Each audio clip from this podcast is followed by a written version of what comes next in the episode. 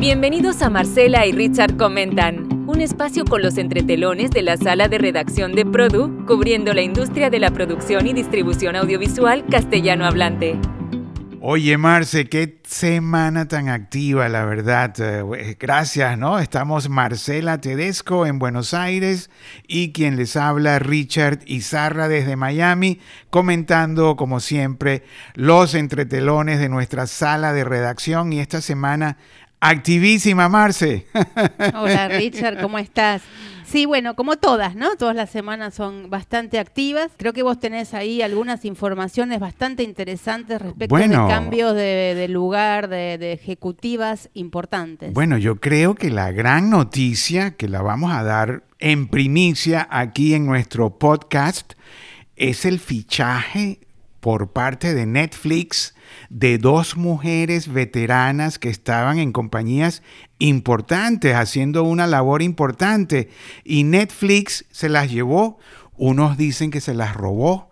Yo no sé cómo es el asunto, pero bueno, lo cierto es que Marta Godoy, Marta Godoy, una de las ejecutivas principales de Telemundo, eh, La Reina del Sur es una de sus producciones donde fue productora ejecutiva y supervisora y bueno, y una cantidad se la llevó Netflix. Marta Godoy ya no está en Telemundo, sino está en Netflix y creo que en la oficina de Los Ángeles.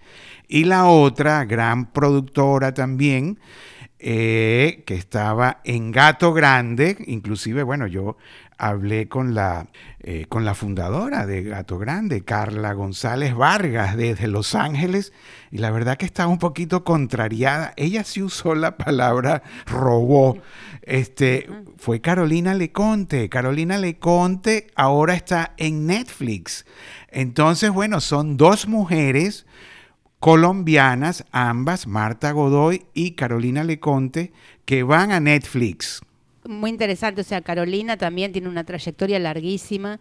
Arrancó en Caracol, ¿verdad? Ella arrancó en Caracol y estuvo, bueno, en Gato Grande. La última vez que yo la vi personalmente fue en, Buenos Aires eh, a fines del 2019, porque el 2020 no pudimos ver a nadie. Ella había estado incluso por Córdoba eh, buscando contenido. Muchas productoras estaban, bueno, felices, ¿no? Con la visita de Carolina de Gato Grande, que es el joint venture con MGM.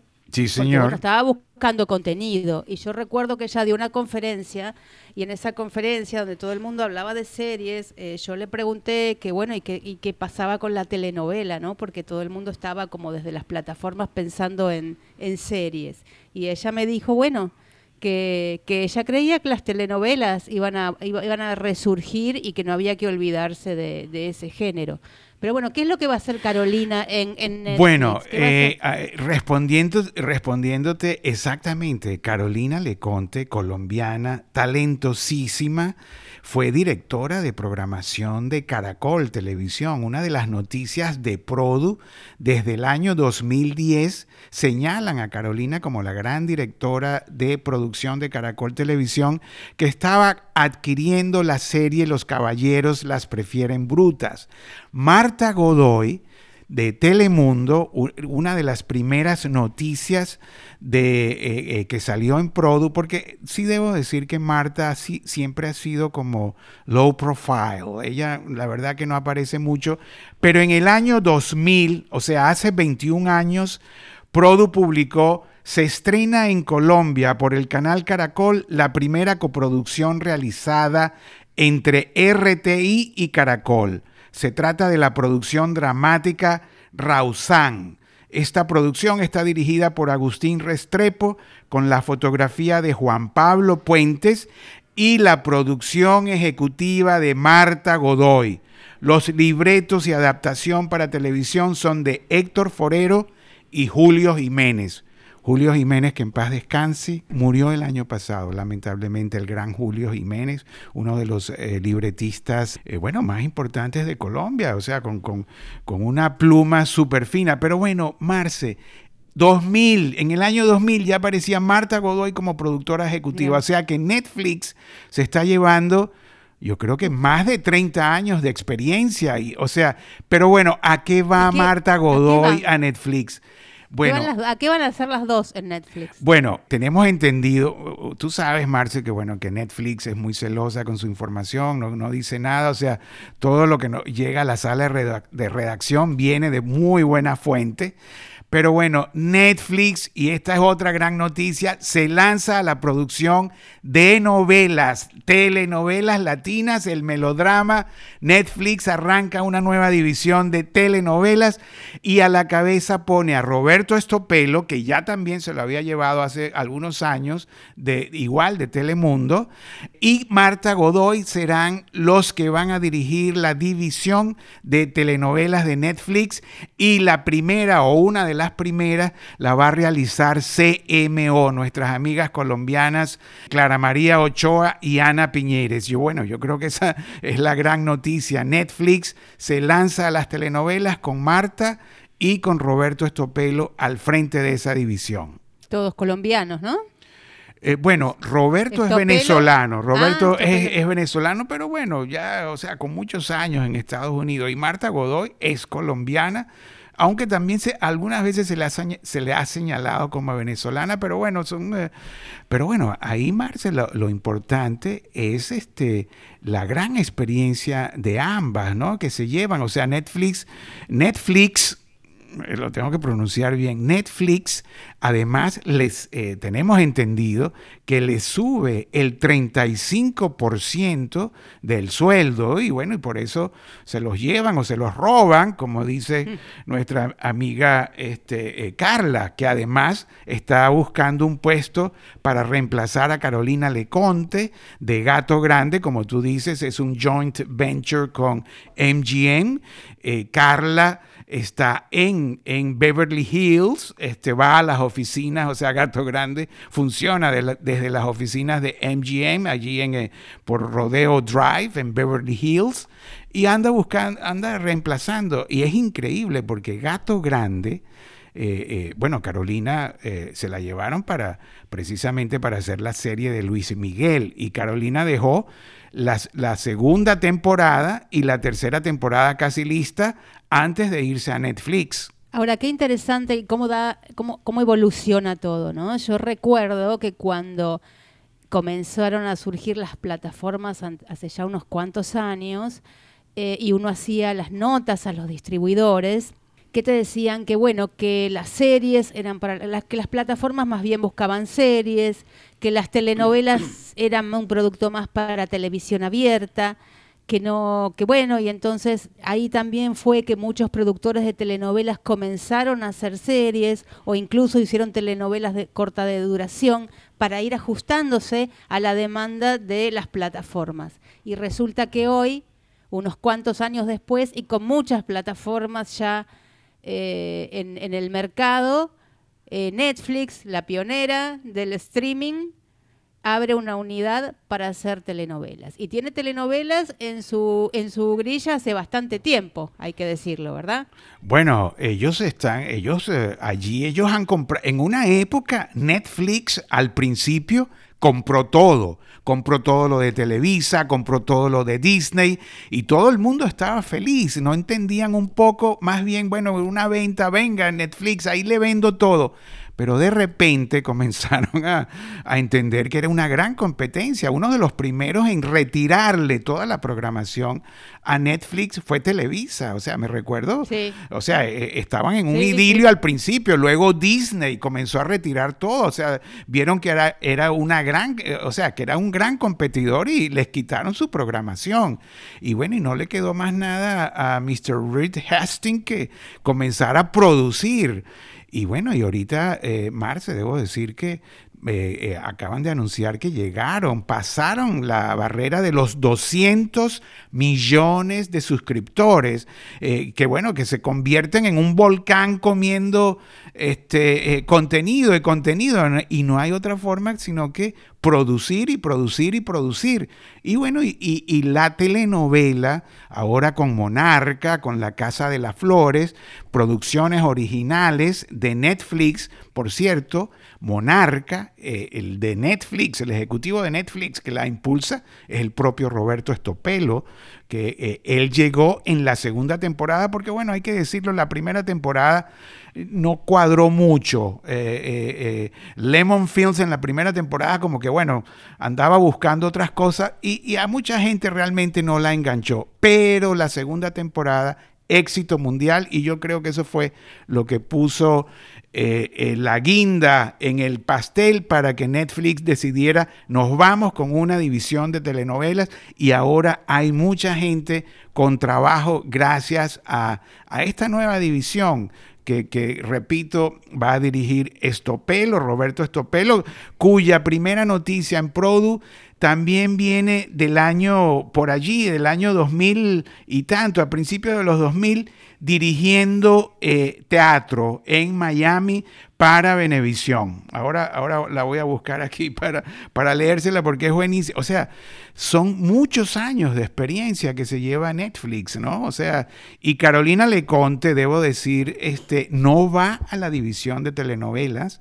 O sea, Carolina Leconte... Eh, eh, tengo entendido, no sabemos bien porque como todo es secreto, eh, va a hacer la cabeza de todo lo que es ficción, pero de series, de series cortas además, o sea, las series eh, que sí son novedosas. No es que la telenovela no sea novedosa, pero, pero bueno, ya más o menos conocemos el género, que gusta mucho y, bueno, y es, y es el gran este, producto de, América Latina. Marce, no te he dejado hablar hoy, pero es que estoy súper estoy súper emocionado por...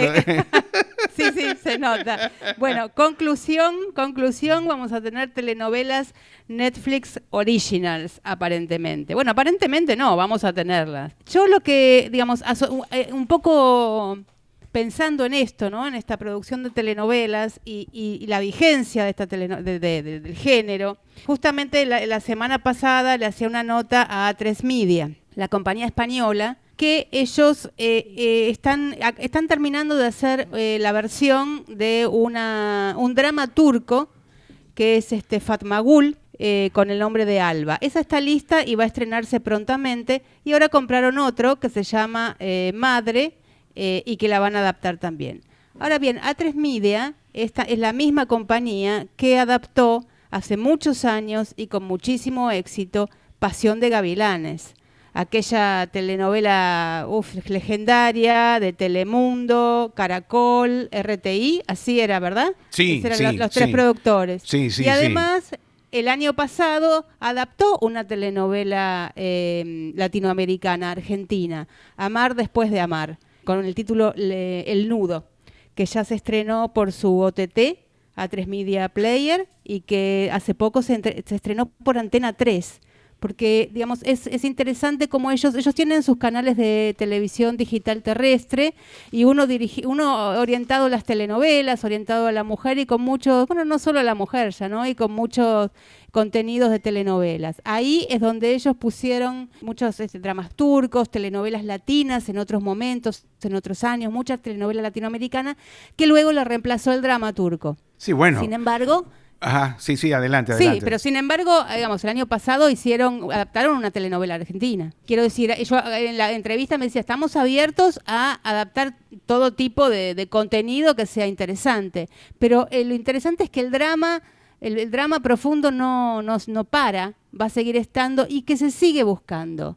Y a veces, lo hemos dicho creo que más de una vez, a veces los productores como que se volcaron más a las series, claro, todo no se puede hacer, ¿no? Porque había que... Fíjate, ahí yo te puedo agregar, Marce, porque creo que fue una cuestión conceptual de, de, modernizar la telenovela. O sea, recuerdo que Televisa arrancó la telenovela revolucionaria. Hubo un momento en que el melodrama fue cuestionado, inclusive por Univisión, que no sé qué, que no representaba a los nuevos latinos. Y de repente hubo en, en toda nuestra industria como un, refresh de la telenovela, bueno, y apareció la telenovela de acción, la telenovela revolucionaria, la telenovela narco, y de repente dejó como un vacío en los programadores latinos que lo llenaron los turcos con su novela tradicional que además aprendieron de los latinos, ojo, ¿no? O sea, ellos, ellos mismos los dicen, o sea, eh, eh, nosotros aprendimos de la telenovela latinoamericana. Y, y, hubo un desorden en los productores principales, ya ah, vamos a hablarlo, que son Televisa, primero que nada, con su novela revolucionaria, una cantidad de, de conceptos nuevos, y eso desordenó un poco la producción. Pero ahora yo creo que están retomando, y, bueno, y fíjate, voy a agregar dos cosas eh, que dijiste. Pasión de Gavilanes. ¿Cómo nace Pasión de Gavilanes?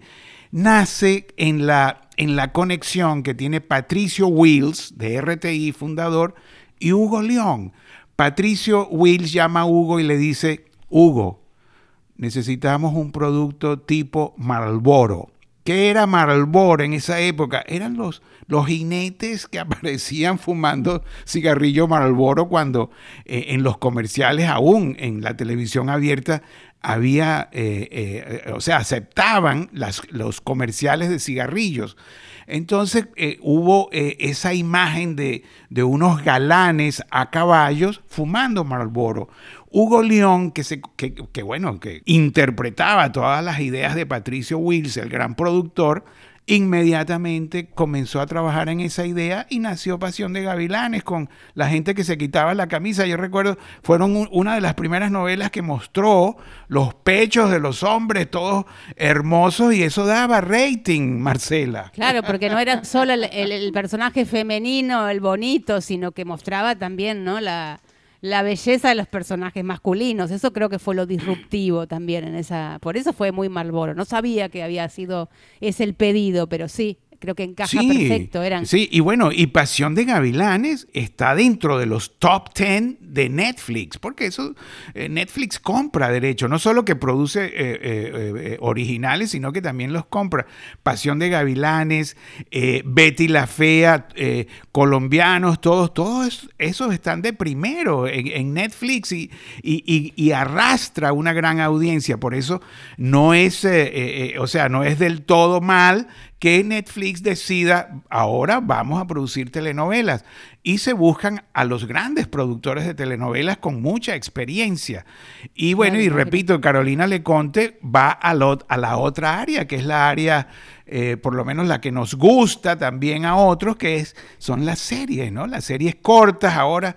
Y, y bueno, y volviendo también, yo creo que todo esto se va a reordenar porque Azteca eh, ha, retomado también la producción de novelas y Patricio Wills, que bueno, que llegó a Televisa también a revolucionar y hacer los remakes con, con, cortas, ¿no? Con series cortas de 25 capítulos, como bueno, como este eh, Rubí, vuelve de nuevo, que se, que se cayó un poquito porque bueno, hubo silencio y uno no dice, bueno, ¿será que la fábrica de sueños, que es el proyecto de, Patricio Wills, de hacer los remakes de Televisa, pero modernos, eh, cortos, ¿no? Tipo Netflix. Eh, bueno, viene de nuevo Marcela, o sea, la fábrica de sueños viene renovada, pero con más capítulos y van a ser Los ricos también lloran. Ese es el nuevo uh. proyecto de Patricio Wills. Los ricos también llora, lloran, pero con 60 episodios. Claro, todos los super clásicos. Me quedé pensando también que tanto Pasión de Gavilanes y Betty la Fea, que en 2020 se reprogramaron en muchos canales. Eh, Pasión de Gavilanes, por ejemplo, en Nova en España fue fue, digamos, un éxito enorme. En realidad, cada vez que la vuelven a pasar es un éxito enorme. Y Betty la Fea el año pasado también fue un súper éxito en, en, Colombia, ¿no?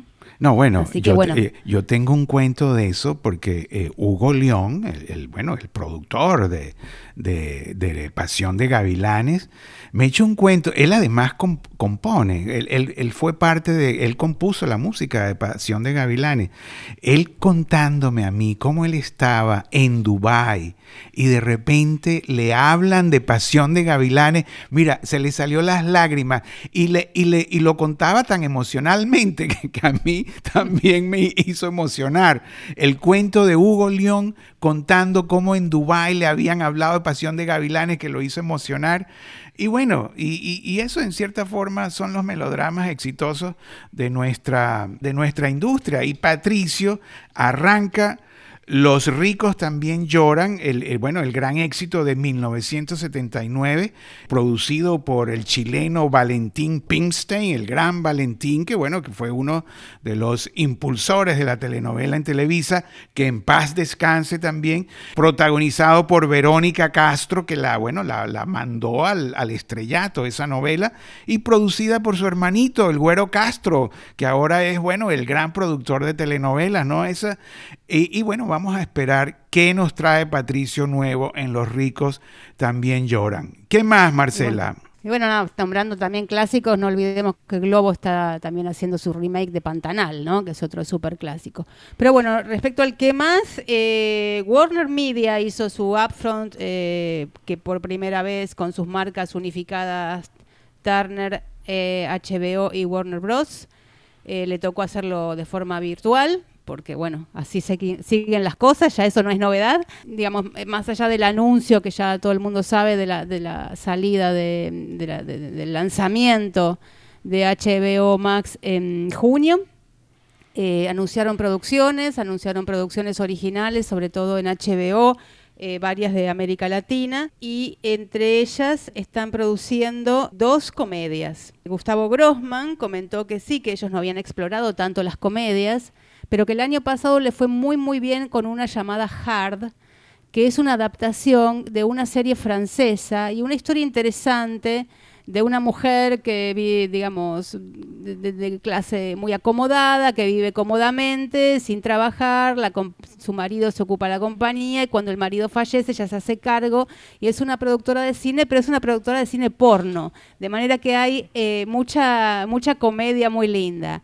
Eh, y es una adaptación eh, de una serie francesa. Van a ser otras dos este año, HBO, eh, una que se llama Amsterdam y otra que se llama Área de Servicio en Brasil. Amsterdam la van a rodar entre México y Uruguay. Uruguay. ¿Y Uruguay, por qué? Ah, ¿Por los incentivos? Mira, no lo comentaron. Entiendo que, que sí. Creo que Uruguay se está haciendo un lugar también este Media Pro está eh, grabando en Uruguay una, una serie que se llama Iosi, el espía arrepentido, dirigida por Daniel Burman. Es, es en ese caso, es un proyecto que eh, nació de, de Media Pro Argentina y eh, estaba planificado hacerlo entre, entre Buenos Aires y Montevideo.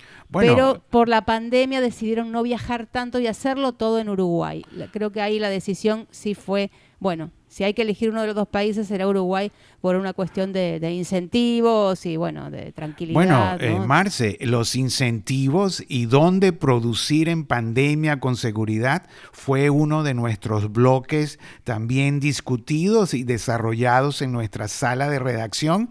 Y bueno, y, el titular principal era Colombia gana en materia de incentivos, Uruguay, una plaza que se está convirtiendo en un hub, República Dominicana, lo mejor para O sea, eh, realmente, inclusive nos contó Aliana que de Dopamine, eh, bueno, la llamaron para que por favor les mandara la información de, los incentivos, o sea que, que Produce está leyendo, está orientando a nuestra industria, le está haciendo útil. Y otra de los bloques interesantes de esta semana fueron los unitarios, que nació porque bueno, Jaime, Jaime Quintero, nuestro corresponsal en, en, Bogotá, bueno, incendió nuestro chat de privado de, de Produ Editorial para decirnos que La Rosa de Guadalupe, el gran unitario de Televisa, oro, así lo llaman, oro, porque donde lo ponen... Donde lo ponen... Fernando Muñiz lo, lo denominó así en una nota que hizo Maya Albornoz en nuestra revista, eh, La Rosa de Guadalupe es oro molido. Y como vos decís ahora, La Rosa de Guadalupe va a estar ¿dónde? Bueno, la, gran noticia que de Jaime fue que La Rosa de Guadalupe pasaba a Canal 1. Y bueno, y esto nos sorprendió porque RCN, que la tuvo, la Rosa de Guadalupe, que la tuvo hasta hace unas cuatro semanas, más o menos, es afiliado de Televisa. Y uno dice, pero bueno, ¿cómo, es esto? La afiliación de Televisa, Televisa tiene varios afiliados, que es un modelo de distribución de ellos desde hace muchos años, y muchos canales de América Latina, los de Alba Visión, los de eh, Ángel González, están afiliados a Televisa, que por un fee anual, tienen todo el library, tienen todos los archivos de Televisa y la primera opción para tenerlos.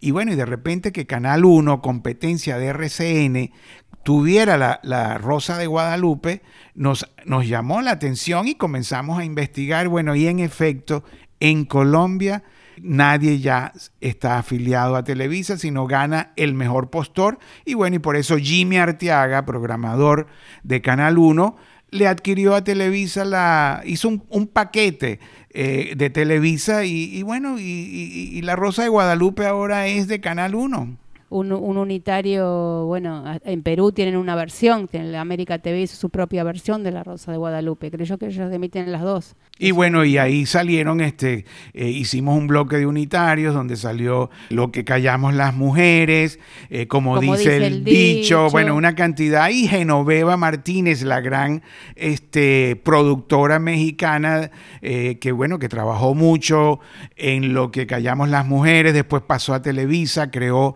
lo que dice el dicho y otras más, bueno, se convirtió y se ha convertido, y así la llamó Produ, en la reina eh, de los unitarios. Y bueno, eh, Maya le hizo una nota al día siguiente, ella misma, Genoveva, agradeció, le encantó la nota, eh, dio otras declaraciones que las volvimos a, a, poner al día siguiente. Y bueno, y ahí tuvimos nuestro bloque de unitarios, decisiones, igualmente Patricio Wills lo creó en, a principios de los años 90 en RTI y cuando falló una novela en Telemundo, eh, el propio Jim, eh, eh, Jim McNamara le dijo, Patricio, tenemos un retraso, tenemos ese hueco, ayúdame. Patricio sencillamente desempolvó decisiones que hizo, que había hecho hace como 15 años y lo renovó para Telemundo y bueno, le fue tan bien que se quedó. Y ahí está Decisiones con más de mil episodios. Bueno, creo que llegamos ya al final, ¿no? Se nos fue el tiempo. Sí, bueno, es que la verdad que eh, eh, un momento glorioso de nuestra industria, Marce, o sea, ahora con eh, produciendo novelas Netflix, que me imagino también Amazon va a seguir en la misma línea, o sea, toda nuestra industria tiene trabajos, los escritores como nunca, los productores. Y hay un resurgimiento importante, hablaba yo con una directora de casting ayer, y ella me decía, todo el mundo, o sea, no, tenía ni el tiempo pobre de darme la entrevista, y me decía, es que estoy con un montón de casting, todo el mundo está trabajando, por suerte, han vuelto, eh, bueno, claro, después de todo un año, ¿no? De proyectos parados, suspendidos, eh, todo el mundo salió a, bueno, a trabajar otra vez. Eh, en las circunstancias que se puedan, pero bueno, creo que esto ya va, de a poco va a ir repuntando todo. Sí, bueno, y, también publicamos que Luis Baraldi, el Tigre Baraldi, también lo publicamos eh, con grandes titulares, o sea que los estadios no están vendiendo entradas, no están vendiendo eh, hot dogs, no están vendiendo refresco, no están vendiendo camisetas, y a todas las estrellas del fútbol, esos que conocemos, los grandes, eh, no, no voy a decir nombres porque no, no los tengo, pero me imagino Messi, Piqué, el otro, todos ahora están ganando la mitad. El Tigre Baraldi, especialista en deportes, dice que esto no se ha publicado eh, porque, bueno, echa a perder eh, el prestigio de las estrellas, echa a perder el, los clubes, ¿no? los equipos, el prestigio, pero que todo el mundo le han cortado el sueldo, así, pero a la mitad. Y, y lo que viene, no se sabe si los olímpicos, los Juegos Olímpicos, que ya los retrasaron el año pasado, los pospusieron, no se saben si, si si viene este año en, Japón. El Tigre Baraldi dice que Japón es un país muy organizado y muy, y, bueno, todo muy recto y que posiblemente los hagan porque hay muchos compromisos comerciales, pero grandes eh, compromisos comerciales y que no creo que puedan pasar, él dice, no creo eh, eh, que puedan pasar de este año y algo se va a hacer. Bueno, Richard, creo que ahora sí, llegamos al final, se nos terminó el tiempo. Muy emocionado con todas las noticias de Produ, ¿no? el medio de nuestra industria que, que, se, que, cada vez la gente lo confirma como, como el medio de, la industria, el que orienta, el que informa, eh, los grandes profesionales. Y bueno, debo de agradecer a nuestra audiencia y, ojalá que también este podcast eh, llegue a ser eh, un medio también importante, un programa importante. Gracias, Marcela. Será, utilidad. Sí. Ojalá que sea de utilidad, como siempre, que es nuestro objetivo en Produ, ¿no? Ser útil y ser una herramienta útil para la industria, para, para que la industria crezca. El que maneja la información puede este, orientar su negocio, orientar sus, eh, eh, sus decisiones. Gracias, Marcela, desde Buenos Aires, y quien le habló, Richard Izarra, desde Miami, y será hasta la semana que viene. Bienvenidos a Marcela y Richard Comentan, un espacio con los entretelones de la sala de redacción de Produ, cubriendo la industria de la producción y distribución audiovisual castellano hablante.